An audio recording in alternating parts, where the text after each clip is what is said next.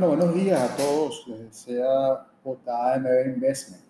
Eh, en esta oportunidad quiero comentarles sobre un caso que ha llamado mucho la atención de los mercados en días recientes y es el caso de Arquigos Capital.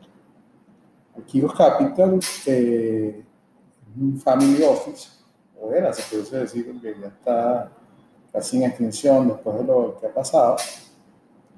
Eh, un family office que podría también conocerse como un hedge funds, pero más privado. Eh, y este family office eh, ha sido gerenciado por un conocido inversionista, incluso con, se pudiese decir, con una mala reputación, el señor Bill Wan.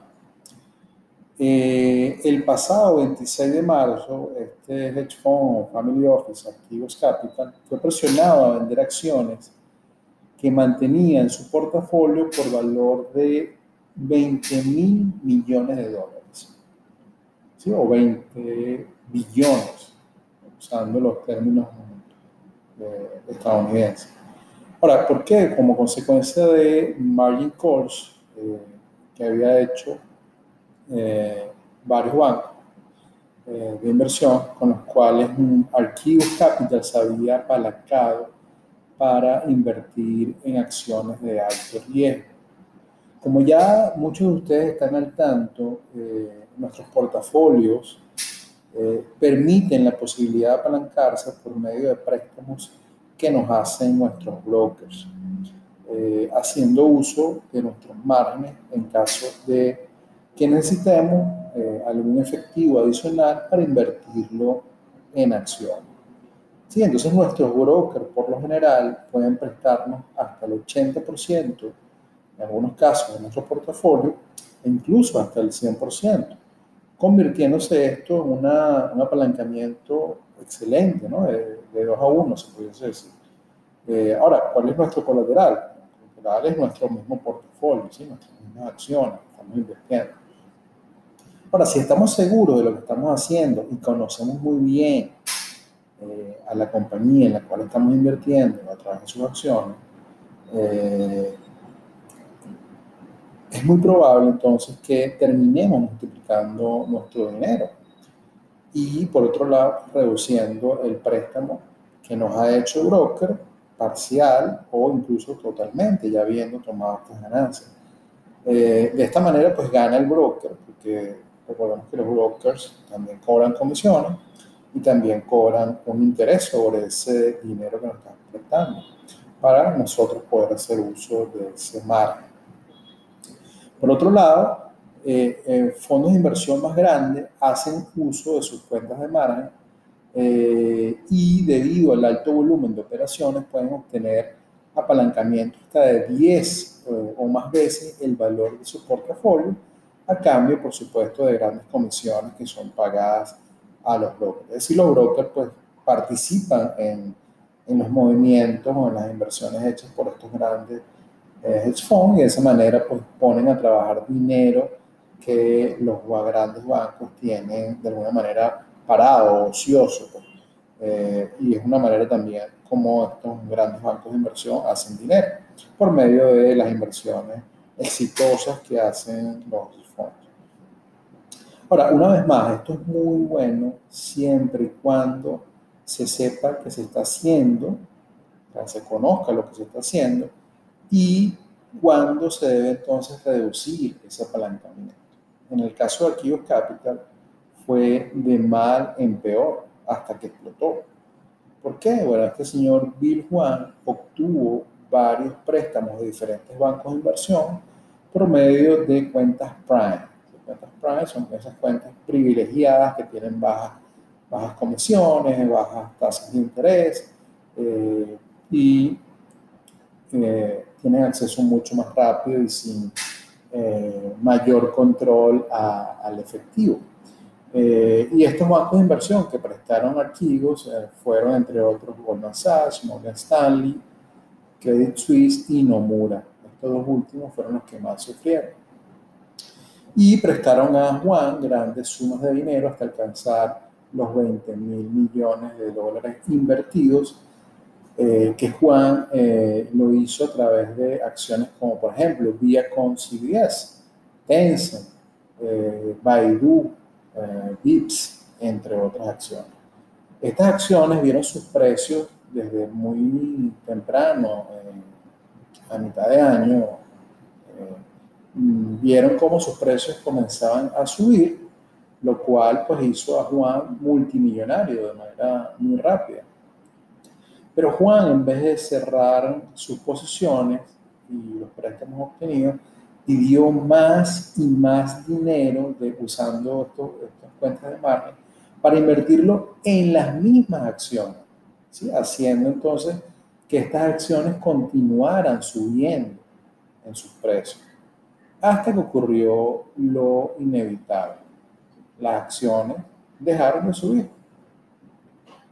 Ahora, primero lo hicieron las acciones chinas.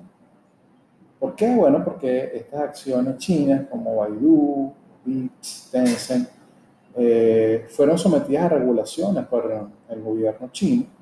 Entonces se sugirió el hacer un, eh, joint venture y eh, eh, cuando esto ocurrió, pues las acciones mm, comenzaron a bajar, a bajar de los precios en los cuales ya estaba invirtiendo Archivos Capital, en los cuales ya Archivos Capital estaba viendo eh, beneficios. Pero el golpe bajo ocurrió cuando el pasado 24 de marzo, Viacom CBS, Viacom CBS, tomaba ventaja de esta espectacular subida de su precio que arrancó por allá por los 12 dólares eh, a mitad del 2020, mediados del 2020, septiembre, hasta los 100 dólares a comienzo de marzo. Imagínense esa subida tan espectacular. ¿Y qué hizo el Vía con CBS? Tomó ventaja de esta gran subida y emitió acciones así como lo ven, emitió acciones nuevas con base en los precios actuales. Y tomando ventaja de esa subida y de ese optimismo en el precio de la acción, pues muchos inversionistas compraron esa nueva emisión de acciones a esos precios. ¿Qué pasó con los accionistas que ya tenían acciones? Comenzaron a vender, porque sabían que esa nueva emisión de acciones iba a diluir eh, el precio de sus acciones, es decir, al haber más acciones en circulación, pues los futuros beneficios que con CBS eh, reportase iban a ser distribuidos entre más acciones, es decir, el earning per iba a ser más bajo, lo cual entonces le daba una valoración incluso ya más alta a la que ya tenía. Y como resultado, pues muchos inversionistas comenzaron a vender y ahí empezó el descalabro de Viacom CBS, que hoy en día, después de haber llegado a los 100, cotiza en los 40 dólares por acción. Entonces, al día siguiente, Goldman Sachs y Morgan Stanley le hacen los primeros margin calls, es decir, llaman archivos y le dicen, tienes que traer dinero para cubrir el déficit de tu cuenta de margen, eh, ya que eh, ese, esa cuenta de margen estaba, se mantenía a los precios eh, de 100 dólares, por ejemplo, en el caso de Viacom. Y al bajar los precios, no solamente de, de Viacom CBS, sino también de, como ya les había dicho, de Tencent, de VIPS, de Baidu, eh, entre otras, pues el, el, portafolio de Archivos Capital se vio bastante afectado y, pues, como les decía, Goldman Sachs, Morgan Stanley, hacen estos primeros llamados a archivos para que repongan dinero. Y cuando ocurre esto, en el caso de que eh, los usuarios de los margin calls, es decir, los inversionistas que usan margin calls, eh, o que usan cuentas de margen, más bien, eh, no reponen o no traen más dinero, ahí el banco de inversión, es decir, el, prestamista en este caso, le toma los colaterales, en este caso los portafolios, y comienzan a vender esas acciones para recuperar ese dinero que habían prestado. Y esto fue lo que hizo eh, de manera temprana Goldman Sachs y Morgan Stanley. Eh, obviamente, adicional a lo que ya estaba ocurriendo en cada una de estas acciones, por las decisiones que había tomado la gerencia, en el caso de Vía de emitir más acciones, y que algunos inversionistas que ya estaban invirtiendo estas acciones empezaron a vender. Eh, adicionalmente, Goldman Sachs, que tenía un gran bloque de acciones de, por ejemplo, Vía con CBS, sale también a vender y esto causa mucho más presión a la baja de estas acciones. Lo mismo hizo Morgan Stanley, otro banco de inversión que también tenía, eh, que había prestado eh, dinero a Archivos Capital, fue Credit Suisse.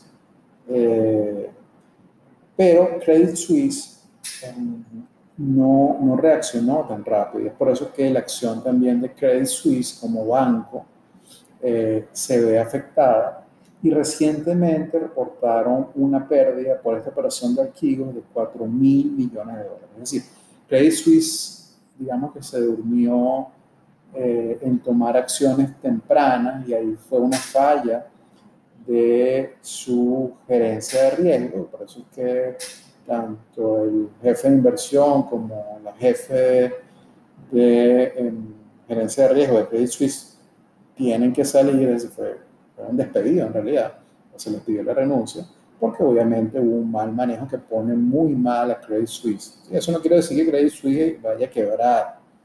Eh, muchos asociaron a lo que estaba pasando con archivos y los bancos este caso Nomura, que también se ve afectado con un banco de inversión japonés, eh, con lo que pasó en la crisis del 2008 con Bear eh, pero no, no, yo no lo veo desde ese punto de vista, yo más bien creo que si bien es un, es un mal momento para Credit Suisse y un aprendizaje también, eh, que también en este trimestre van a reportar esa pérdida, que es bastante alta, ¿no? Esto incluso es más alto que la ganancia que reportaron en el 2020.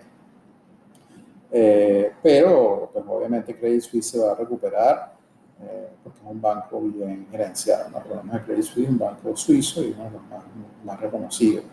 Eh, entonces, esto lo que nos deja es un, un, aprendizaje también si mantenemos portafolios, mantenemos un, hacemos uso de cuentas de margen, ya sea para opciones, para apalancamiento, para futuro eh, siempre tenemos que eh, tomar mucho en cuenta el riesgo que implica hacer uso de estas cuentas de margen.